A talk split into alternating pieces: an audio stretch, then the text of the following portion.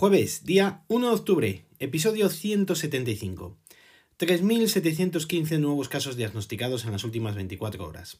Su detalle es de 1.206 en Madrid, 367 en País Vasco, 341 en Andalucía, 275 en Aragón, 223 en Navarra, 184 en Galicia, 180 en Murcia, 173 en Canarias, 169 en Extremadura, 110 en La Rioja, 108 en Asturias, 99 en la Comunidad Valenciana, 83 en Castilla-La Mancha, 50 en Cataluña, 44 en Cantabria, 41 en Baleares, 23 en Castilla y León, 20 en Ceuta y 19 en Melilla. El número total de casos es de 778.607. En cuanto al número de casos diagnosticados en los últimos 14 días han sido de 129.238 y en los últimos 7 días de 53.288 con una incidencia acumulada por cada 100.000 habitantes de 274,82 en el primer caso y de 113,32 en el segundo caso. En cuanto a los casos diagnosticados con fecha de inicio de síntomas en los últimos 14 días han sido de 29.917 y en los últimos 7 días de 6.765, con una incidencia acumulada por cada 100.000 habitantes de 63,62 para el primer caso y de 14,39 para el segundo. El número de casos que han precisado hospitalización con fecha de ingreso en los últimos 7 días han sido de 2.372, con un total de 151.155. El número de casos que han ingresado en UCI con fecha de ingreso en los últimos 7 días han sido de 187, con un total de 13.694.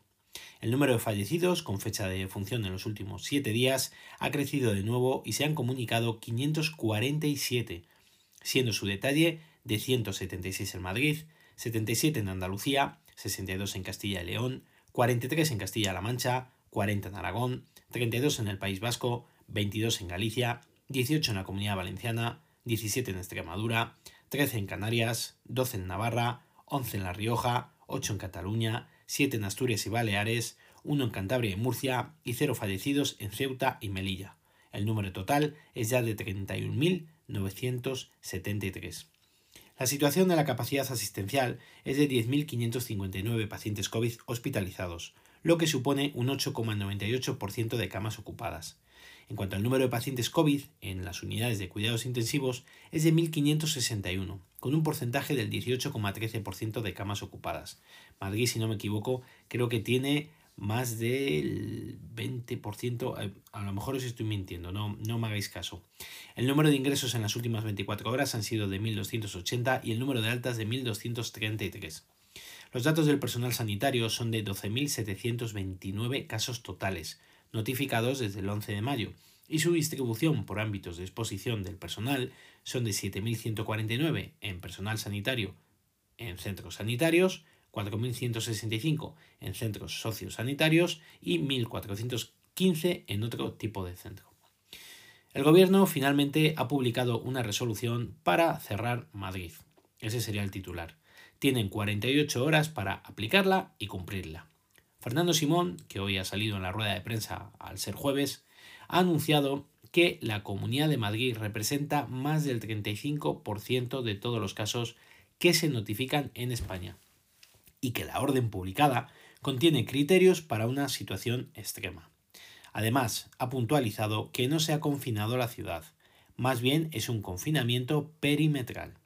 También informa que el objetivo no es bajar de los 500 casos por cada 100.000 habitantes que han marcado como clave para tomar estas decisiones, sino que el objetivo es estar en 50 casos. Con lo cual, a medida que vaya bajando la incidencia, las medidas se irán relajando. Dicha decisión se ha tenido que tomar al no dar resultado las medidas anteriores que han estado implantando, con lo cual se han visto abocados a tomar esta decisión.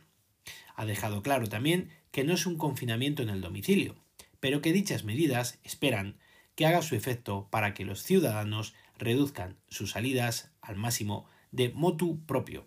Eso no se lo cree ni él. Pero bueno, la presidenta de la Comunidad de Madrid ha dicho que acatará la norma pero que la recurrirá y al parecer mañana a partir de la medianoche deberían de entrar en vigor las restricciones. Ya os he contado en los días anteriores que esto iba a traer mucha cola y más que seguirá trayendo. Sin embargo, parece ser que hay una buena noticia. La incidencia en los colegios está siendo muy baja, porque, entre otras cosas, se están haciendo muy bien todos los procedimientos que han informado. Algo de lo que nos tenemos que alegrar y copiar para el resto de nuestras actividades fuera de nuestros domicilios. Vamos con el apartado tecnología. Hoy os quería hablar de Google Maps.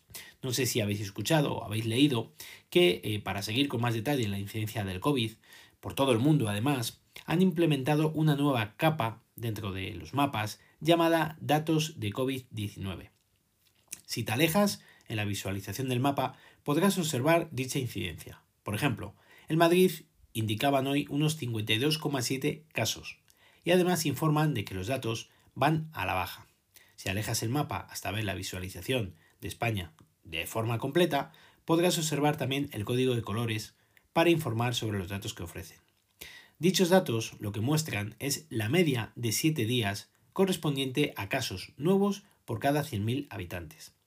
Los colores que reflejan esta, esta información son gris si hay menos de un caso, amarillo entre 1 y 10 casos, naranja entre 10 y 20 casos, naranja oscuro entre 20 y 30 casos, rojo entre 30 y 40 casos y rojo oscuro si hay más de 40 casos. Ayer, además de los Xiaomi Mi 10T que presentaron, también se presentó el Xiaomi Mi Watch, un reloj que en principio se venderá por 99 euros y que ha traído sorpresa, puesto que dicho reloj ya existía en China y se estaba esperando como agua de mayo que llegara aquí.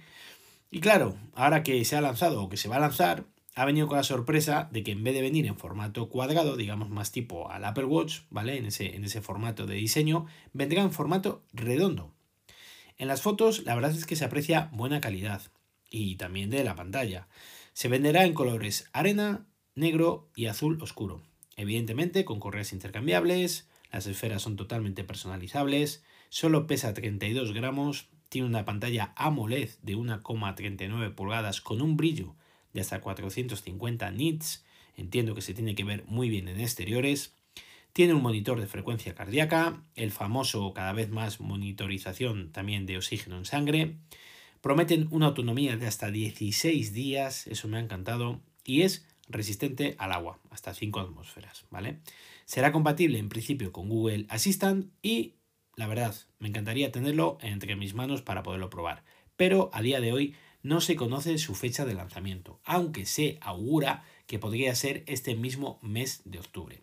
Veremos a ver si lo lanzan, si me puedo hacer con él, que será difícil porque no me voy a comprar otro reloj, aunque siempre que digo que no, ya sabéis luego lo que sucede, y a ver si sobre todo se hacen con ello pues en los distintos blogs, hacen sus vídeos, sus reseñas y podemos ver realmente si es un reloj que merece la pena por el precio que, cuesta.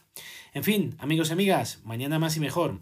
Si queréis contarme algo, lo podéis hacer al email elgafaspodcast.com o en Twitter como arroba elgafaspodcast. Recuerda visitar mi blog, os dejo la dirección en las notas del episodio. Un saludo a todos y muchas gracias por vuestro tiempo.